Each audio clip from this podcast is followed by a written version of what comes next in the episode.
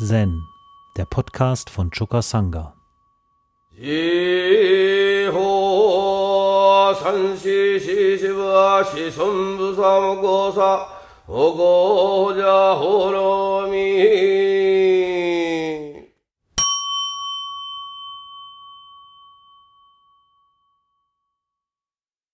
Das Koan ist Nummer 47 aus dem Mumonkan.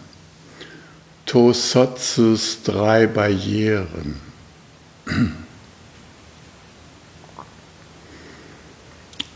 Als ich hm, daran ging, dieses Koan zu bearbeiten, sagte der Roshi zu mir, dieses Koan Nummer 47 ist das beste Koan aus dem Momonkan.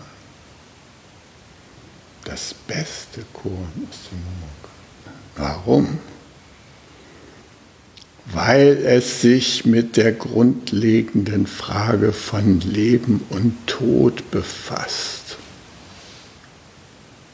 Ich habe mich heute auch noch mal mit der grundlegenden Frage von Leben und Tod befasst, indem ich den Han von Ute mit meinen nicht so besonders gelungenen Zeichen versucht hat zu verzieren.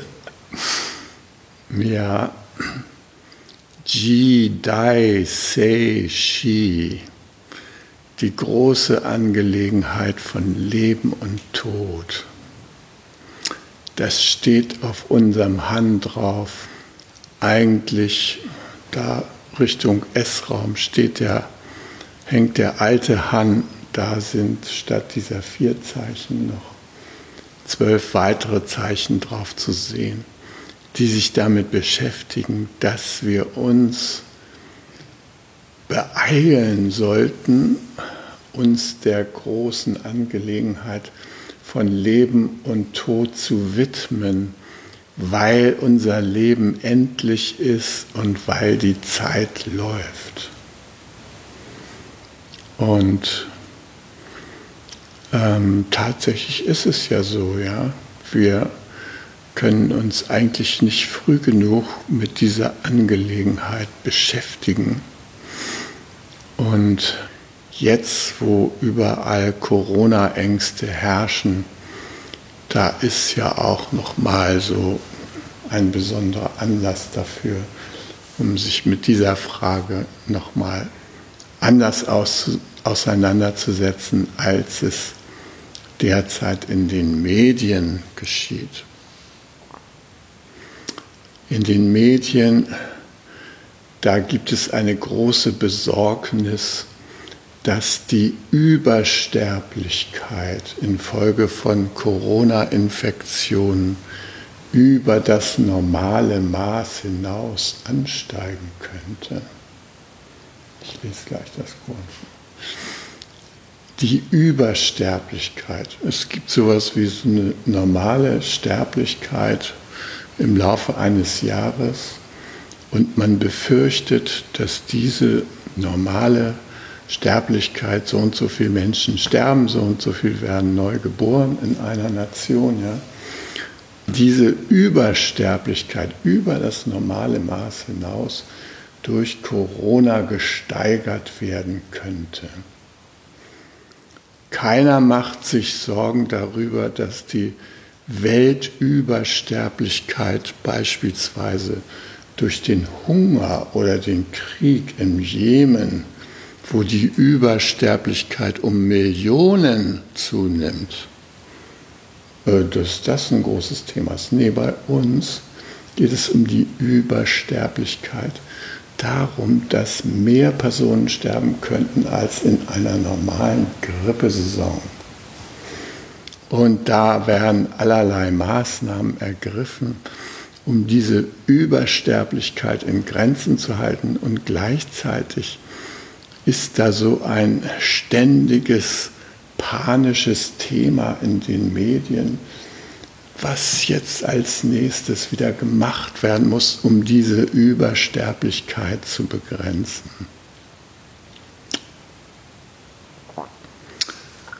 Ja, der Tosotsu, der beschäftigt sich damit drei Barrieren, die sich auf diesen Themenkomplex beziehen. Tosotsu Etsu Osho baute drei Barrieren vor seinen Schülern auf. Erstens, du schaust wirklich unter jeden Stein, um Tiefgründigkeit zu erreichen. Also einfach deine wahre Natur zu sehen. Also frage ich dich jetzt, genau in diesem Augenblick, was ist deine wahre Natur?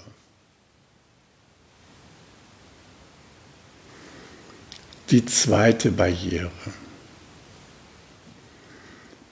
Wenn du deine wahre Natur verwirklichst, dann bist du frei von Leben und Tod. Sag mir, wenn dich im letzten Augenblick dein Augenlicht verlässt, wie kannst du frei von Leben und Tod sein?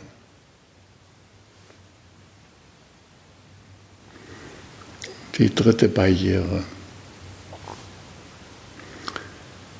Wenn du dich von Leben und Tod befreist, dann solltest du deine allerletzte Bestimmung kennen. Wenn du dich also in die vier Elemente auflöst, wohin wirst du gehen?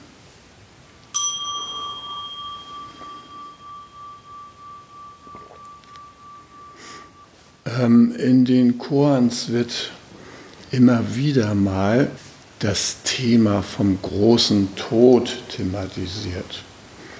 Beispielsweise Joshus Nummer 41, Hikigan Roku, der große Tod. Der große Tod, der im Hikigan Roku angesprochen wird, das ist der psychologische Tod. Also wir lassen alle Ichhaftigkeit hinter uns. Wir versuchen uns von allem Anhaftenden zu befreien. Aber wir bleiben natürlich in der Welt, in der wir da gerade leben. Und nachdem wir den großen psychischen Tod gestorben sind, äh, da können wir weiter nach dem Grundsatz leben, jeder Tag ein guter Tag. Das ist kein Problem.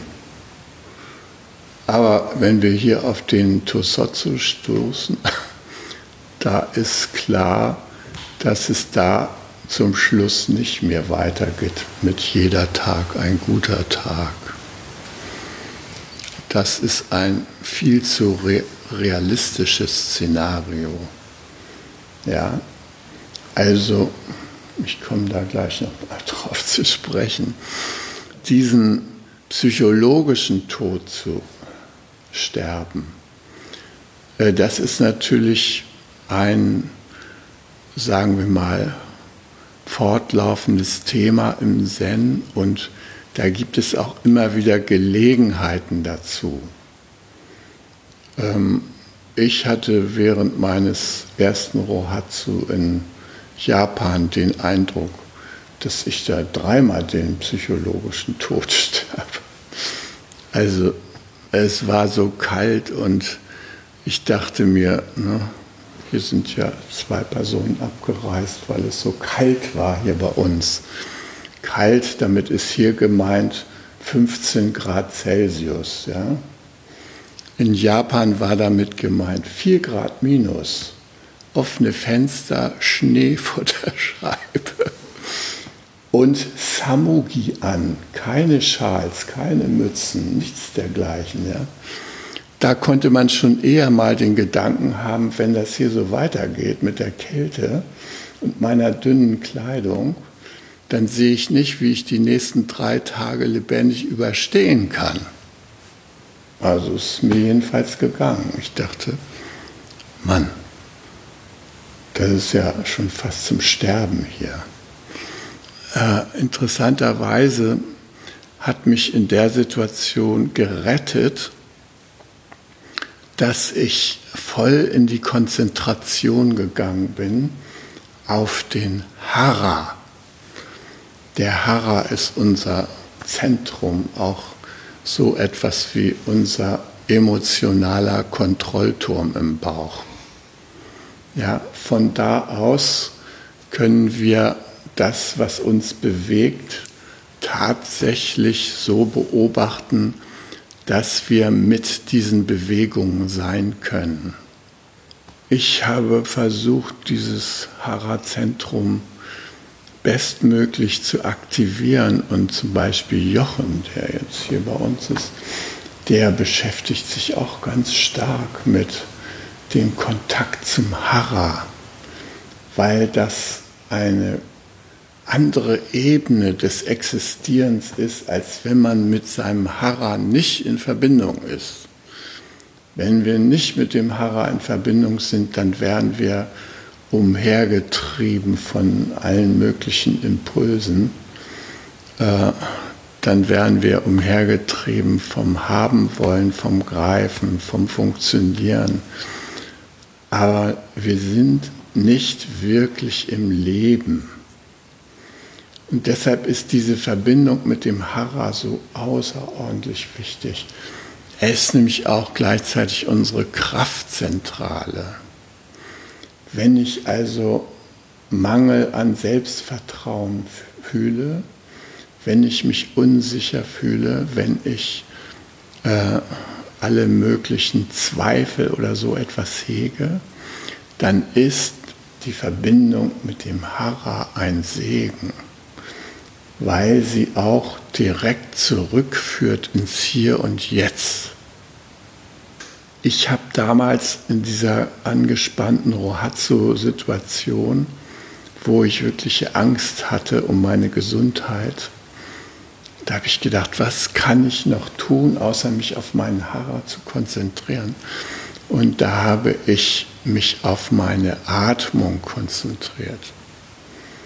Und zwar auf die wirklich gute klassische Zen-Atmung. Die Zen-Atmung ist etwas, was ich euch auch empfehle, nicht nur im Session zu üben, sondern auch im ganz normalen Alltagsleben. Der Atem ist ja ein Segen. Ständig stehen wir mit dem Universum in Austausch über unsere Lunge. Ja? Einatmen, ausatmen, einatmen, ausatmen. Etwas total Zentrales. Etwas total Zentrales für unser Lebendigsein. Äh, Williges Jäger, der ist ja letztes Jahr gestorben, aber ich war kurz vorher noch in Würzburg zu einem Symposium und äh, in einer Pause, da traf ich ihn auf dem Hof vor unserem Tagungsräumen. Äh, da ging er mit einem Spazierstock umher und schaute sich die Pflanzen und Blumen an. Und da bin ich zu ihm hingegangen und habe ihn gefragt, er konnte sich noch erinnern, dass wir schon vor diesem äh, Benediktushof ihn damals besucht haben und vom Lebensgarten berichtet haben. Das war auf einer anderen Tagung. Da äh, hatten die noch nicht so ein äh, Seminarzentrum errichtet, wie jetzt der Benediktushof ist, mit Riesenprogramm. Also konnte er sich noch erinnern und ich ging auf ihn zu und sagte, äh, Williges, gibt es noch irgendeine wichtige Nachricht für mich? Und dann sagt er, Einatmen, ausatmen. Oh. Darauf hatte sich sein Leben verwesentlicht. Einatmen, ausatmen. Die Einatmung beobachten, die Ausatmung beobachten. Das ist etwas total Hilfreiches und Zentrierendes. Und damals habe ich die Zen-Tiefatmung angewendet. Also einatmen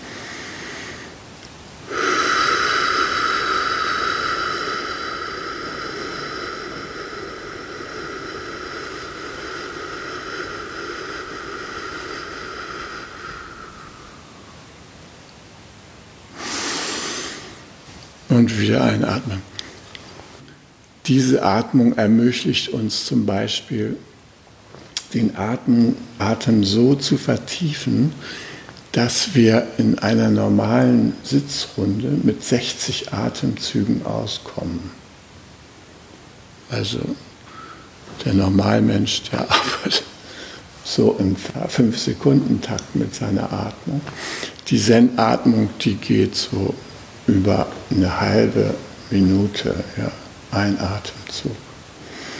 Und diese Atmung macht vollen Gebrauch von der Lunge. Sie nutzt das Lungenpotenzial voll aus. Und das heißt, unser Blut ist lebendig von Sauerstoff angefüllt. Und da ist gar kein Platz für Todesgedanken in dem Moment. Das ist das reine Leben, was dann in uns pulsiert, wenn wir mit dieser Atmung unterwegs sind. Und so war das auch. Äh, da war ein eisiger Wind, der wehte zum Fenster herein. Und wie gesagt, minus vier Grad ist auch nicht gerade so meine Traumtemperatur zum Sitzen. So, da sitzt man und während ich da diese Atmung praktiziert habe, da hat sich für mich dieser Wind plötzlich wie ein laues Lüftchen angefühlt. Und ich habe auch gemerkt, wie ich mich ausdehne. Ich hatte nicht so den Eindruck, so mein Körper, der ist jetzt hier an der Haut und da, wo mein Samugi sitzt oder mein Chromo, da ist er zu Ende. Nein. Ich habe gespürt, da kam so eine richtige Energieglocke, die mich umgeben hat, spürte ich um die Wirbelsäule herum. Ja. Mein Kronenchakra spürte ich. Das war wie so ein Trichter von gefühlt ein Meter Höhe. Und gleichzeitig war ich von einer wunderbaren Wärmewolke umgeben. Kann man natürlich jetzt sagen, klassischer Makio, ne? also solche Einbildungen kennen wir. Nein, das war kein Macchio. Das habe ich nämlich getestet. Nämlich, ich habe mal für eine Sekunde diese Tiefatmung und diese Konzentration unterbrochen. Und dann zog das normale Leben sofort in mich ein, und zwar in dieser Gestalt eises Kälte. Dann habe ich fünf Minuten gebraucht, um mich wieder in diesen Zustand zurück. Das habe ich mir aber dreimal überlegt, ob ich aus der Konzentration mal rausgehen würde in der Sitzrunde. Also ich habe die aufrechterhalten. Ich habe während des Rohatsu, obwohl wir da unglaublich reichhaltig verpflegt wurden, mit vier Mahlzeiten am Tag, habe ich 16 Kilo abgenommen weil diese Energiearbeit natürlich auch äh, unterstützt werden will, physiologisch. Ja, da muss man auch ein bisschen Butter bei die Fische tun. Ja, also der Körper braucht dann auch sehr viel Energie, um diese energetische Ebene aufrechtzuerhalten. Ja, also angesichts des drohenden Todes ins Leben zurück war meine Hilfe in dem Moment, mich auf den Hara zu konzentrieren und die gute Zen-Atmung zu üben. Dadurch hatte ich die Kraft, mich dieser Situation zu stellen. Und zwar ohne Denken. Weil wenn man so atmet, dann schneidet diese Atmung von allein dieses diskursive innere Diskutieren ab. Dazu kommt es gar nicht. Es wird von hier aus weggeregelt. Viele Leute streben das irgendwie an in der Meditation, mal so ein bisschen Urlaub zu machen von ihren Gedanken. Ja, ja. Konzentration auf den Hara, gut atmen. Lass sie ziehen. Neulich saß ich mal in der Teerunde da bei uns oben und äh, eine Frau fragte mich, ja, ich würde so gerne mal wissen, wie man das Denken anhält. Ja. Habe ich gesagt, kann ich dir zeigen. Guck's dir an.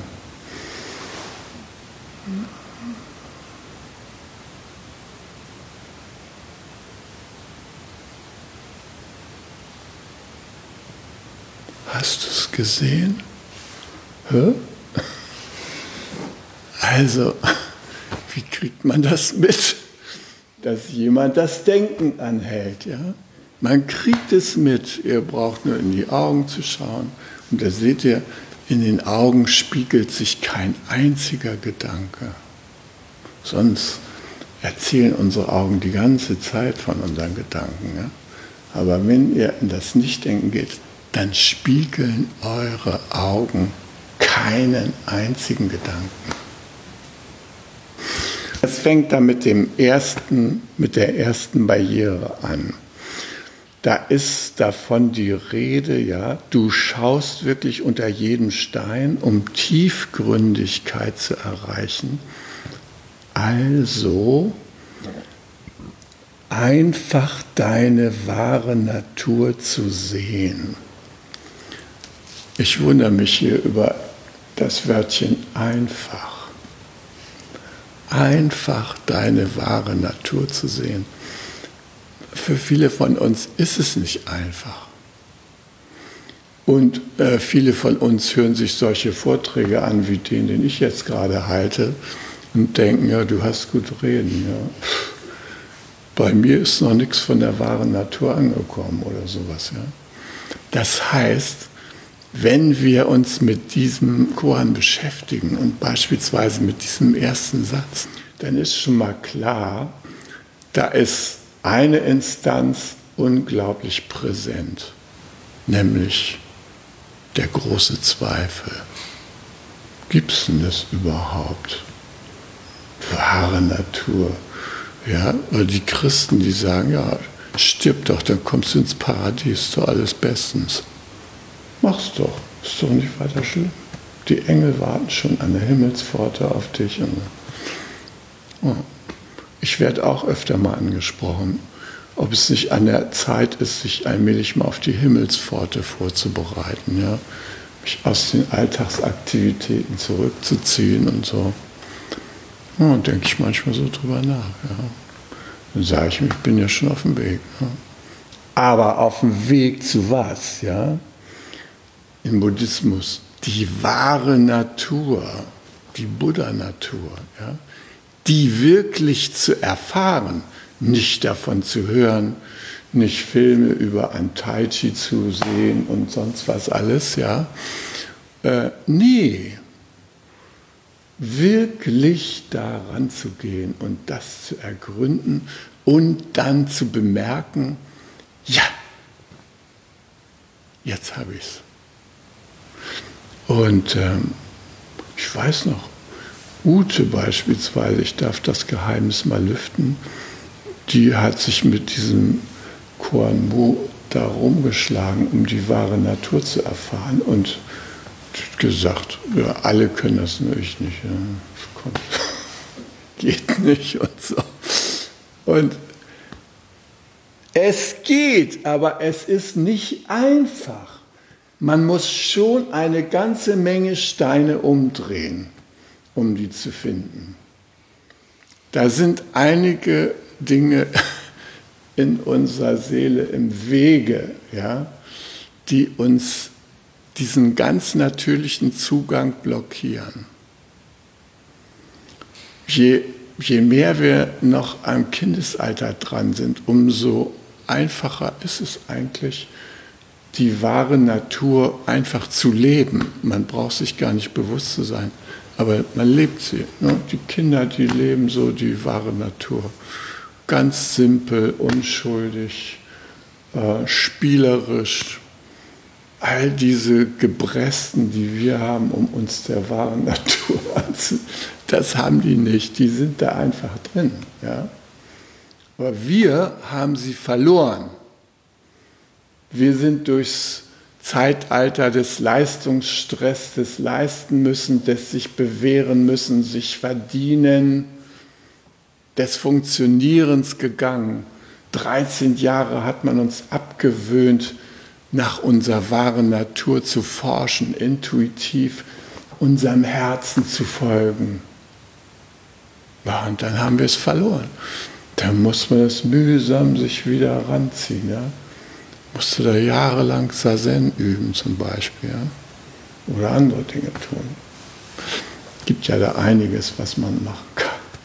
Gut, also der große Zweifel, der begleitet diesen Prozess. Und der große Zweifel ist auch wichtig, damit man nicht irgendeinem Aberglauben aufsitzt. Auch im Buddhismus gibt es Aberglauben. Diese ganze Re Reinkarnationstheorie, ja, das kann genauso gut Aberglauben sein. Ist übrigens auch nicht nötig, um die wahre Natur zu verwirklichen, dadurch diese ganze Reinkarnationstheorie zu gehen. Genauso wenig ist es wichtig, um durch die ganze Karma-Theorie zu gehen. Dass Taten Folgen haben, ist natürlich klar. Und dass der Zustand der Welt, den wir heute erleben, dass das ein Abbild und eine Auswirkung unserer menschlichen Taten ist, dass wir das verursacht haben, ist auch klar. Das waren keine satanischen Mächte, die da im Hintergrund. Nö, wir haben es hingekriegt.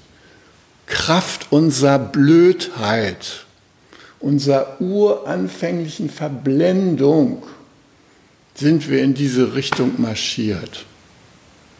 Marschieren wir immer noch, oft. Aber wir haben die Chance. Wir können wieder in den Besitz unserer wahren Natur zurückgelangen. Und das lohnt sich. Also setzen wir, uns unsere, setzen wir unsere Kraft dafür ein, um diese Barriere zu durchbrechen. So, und was passiert, wenn wir unserer wahren Natur inne werden? Hakuin, der hat das auch geübt bis zum geht nicht mehr. Der ist durch zig Zen-Krankheiten gegangen, hat geglaubt, mit, mit Härte und zäher Disziplin und so weiter kommt er da voran. Er ist fast verrückt geworden. Ja? Also heute würde man sagen, ja, der hatte da irgendwie eine schwere psychische Störung. Ne? Und äh, gut, aber er ist da durchgegangen.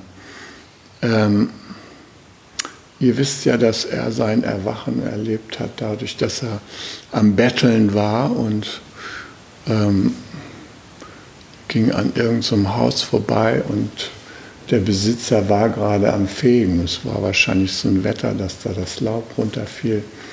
Auf jeden Fall ging er da vorbei und machte da seinen Hoi-Schrei, mit dem man äh, darauf aufmerksam macht, dass man den der Umgebung anbietet, großzügig zu sein. Das machen die Mönche. Sie bieten eine Gelegenheit zur Großzügigkeit. Also diese Gelegenheit zur Großzügigkeit hat er gerade dem Hausbesitzer da geboten. Der wollte aber von dieser Gelegenheit keinen Gebrauch machen, sondern ist hinter ihm her, hat seinen Besen genommen und hat ihm so richtig eins übers Kreuz gezogen und hat dazu gesagt, geh weiter!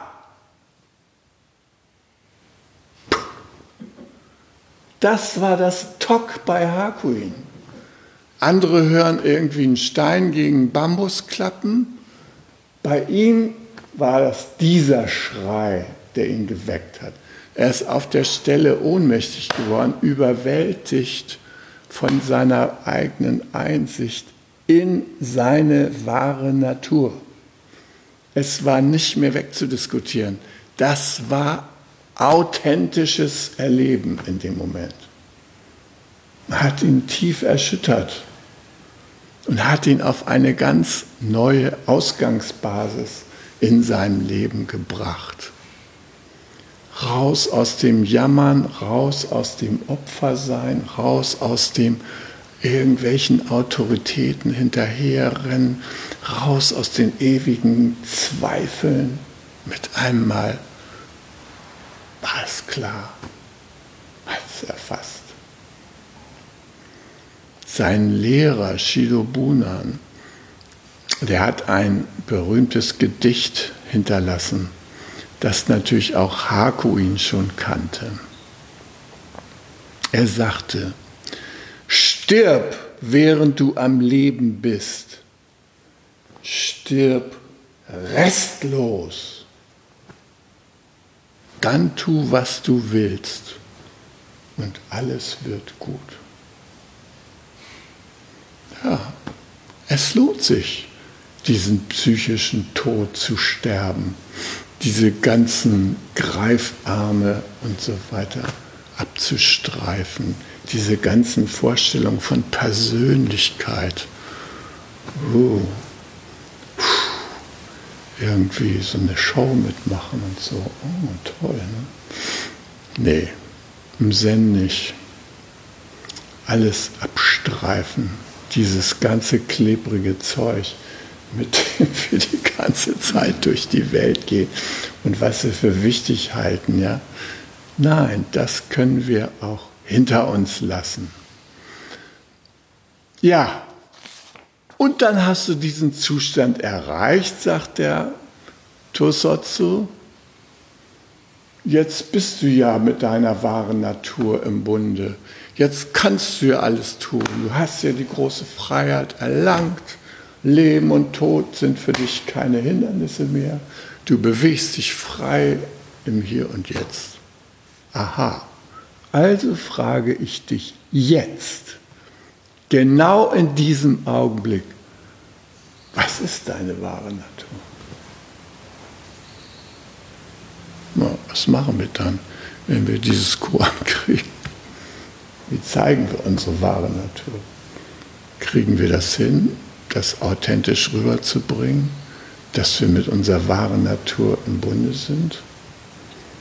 Ja, immer wieder üben.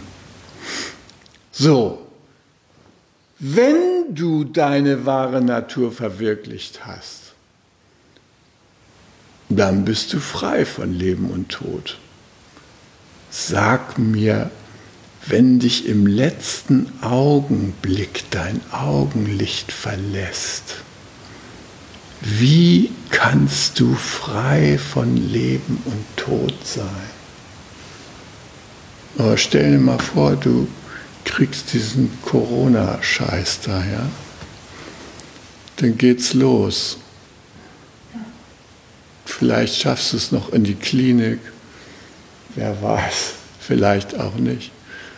Äh, die Lunge funktioniert nicht mehr richtig. Du bist da am Schnaufen, du bist da am Husten. Äh, deine Augen funktionieren nicht mehr richtig, du hörst nicht mehr richtig. Aha, wo ist denn deine wahre Natur in dem Augenblick? Was machst du denn da? Sagst du, ja, okay, 50 Jahre Sazen-Praxis können jetzt hilfreich sein.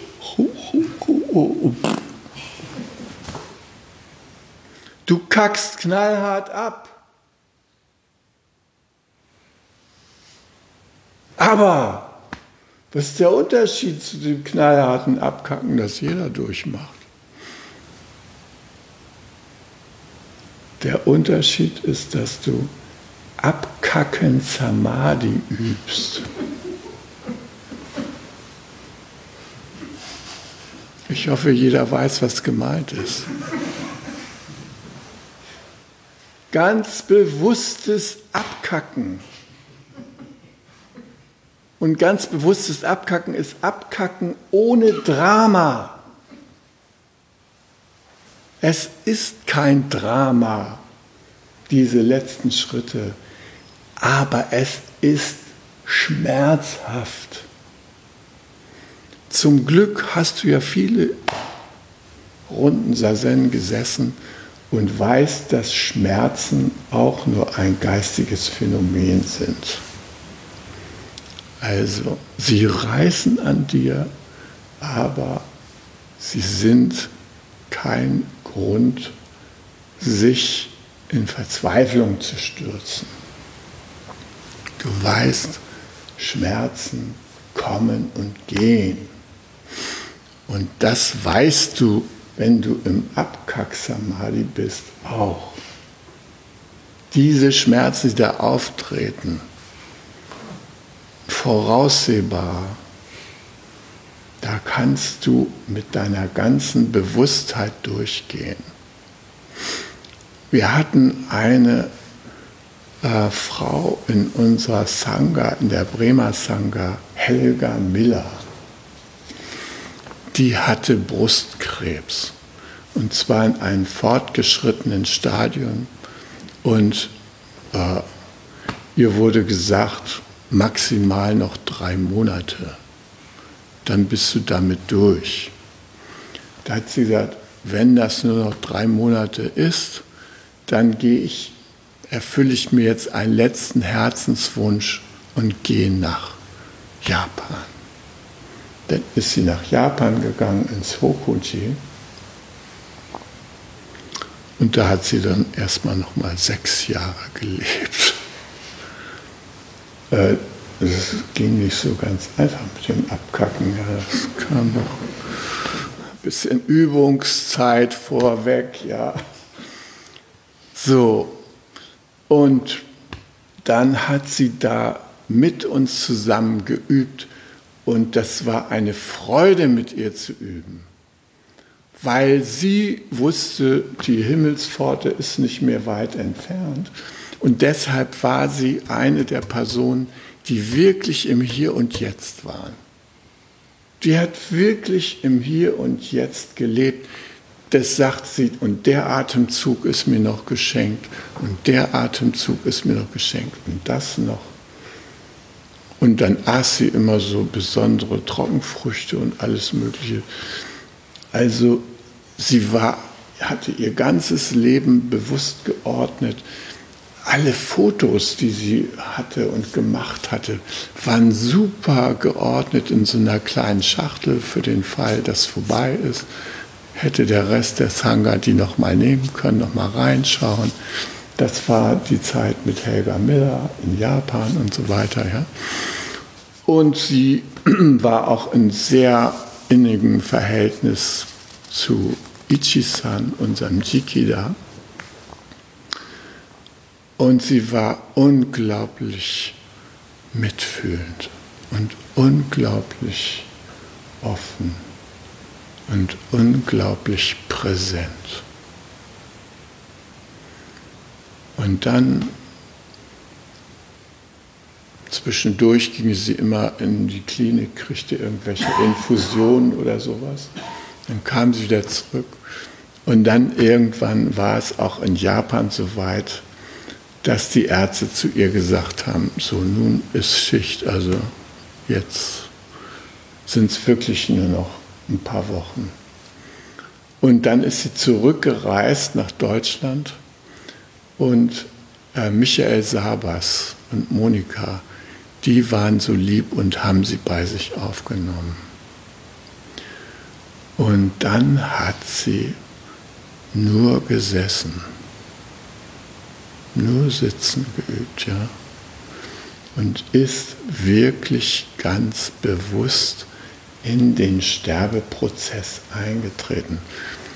Die Brust, es war alles, wie soll ich sagen, ein äh, verheerendes übel riechendes Zellgemisch, was da noch irgendwie von übrig war. Ja. Also, es war einfach nicht mehr schön. Und trotzdem hat sie ihren Geist aufrechterhalten.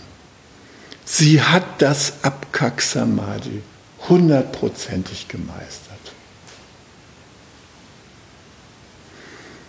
Und dafür ist sie wirklich ein Vorbild für uns, ja? wie sie das gemacht hat damals. Ja, sie hat also die zweite Barriere auf jeden Fall geschafft. Und dann kommt ja noch diese dritte Barriere. Wenn du dich von Leben und Tod befreist, wenn es dir also nichts mehr ausmacht, dass dein Körper unter deinen Augen verfault, wenn du da mitgehen kannst, wenn du das sehen kannst, wie du vergehst, wie das immer so heißt, wenn sich die vier Elemente trennen, ja, ja wenn das bei dir eintritt, ja, wo bleibst du dann? Was ist dann deine allerletzte Bestimmung? Wohin wirst du gehen, wenn sich die vier Elemente, wenn du dich in die vier Elemente auflöst, ist die dritte Barriere. Dieses, dass wir uns auflösen in die vier Elemente, das steht jedem von uns bevor. Ja? Das ist eine Frage der Zeit. Ja? Die einen kriegen es früher geboten, das Programm, die anderen später. Ne? Aber irgendwann kommt das auf uns zu. Und dann ist die Frage, wie stellen wir uns dem?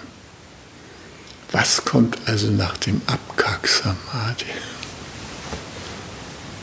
Ja, dann kommt noch eins, nämlich das Todsein Samadhi.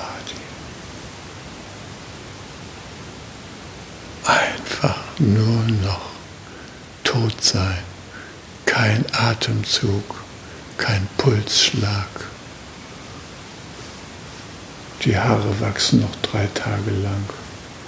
Im Darm arbeiten noch ein paar Zellen. Aber dann kommt zum Schluss alles zum Stillstand. Dann bist du tot sein, Samadhi. Und dann bleibst du trotzdem immer noch hier in dieser Realität. Rogi sagte,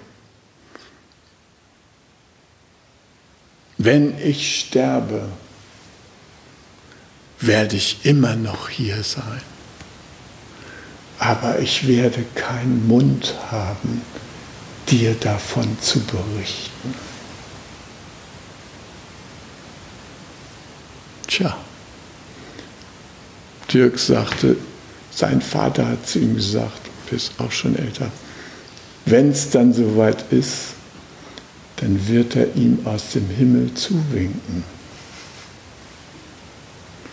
Das ist ja irgendwie total nett und total entspannt. Ja, tut sein Samal. Hallo.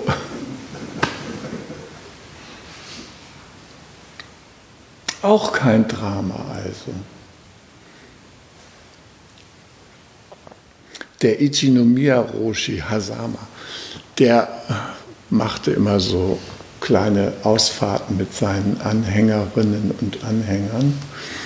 Und die sind dann auch öfter mal ins Ausland gefahren, unter anderem auch nach Deutschland.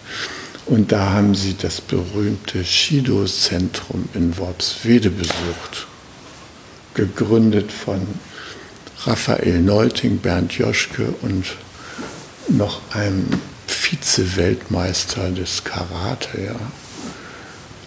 Also die haben da so ein Zentrum in der alten Molkerei errichtet. Und äh, da war auch ein schöner Versammlungsraum.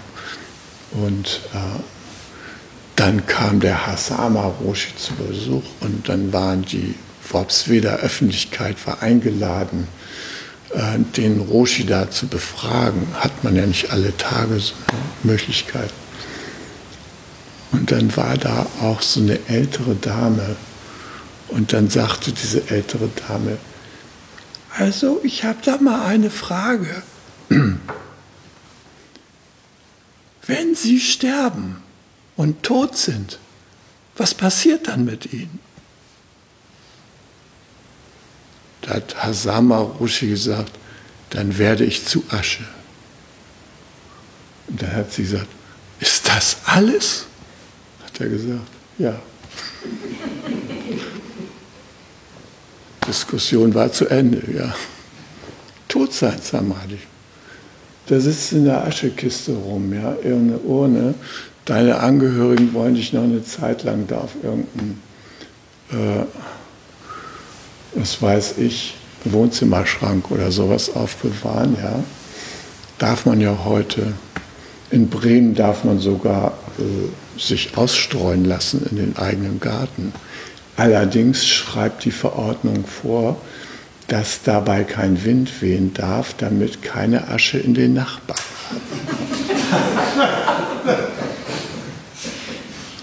Das könnte Probleme bringen.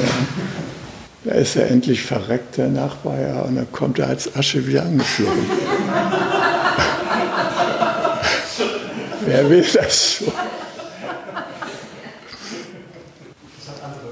Auf jeden Fall hat diese Frau sich damit nicht so recht abfinden wollen, weil sie nämlich einen bestimmten Aspekt nicht gesehen hat, der ein Bestandteil unserer wahren Natur ist, nämlich den Aspekt der Grenzenlosigkeit.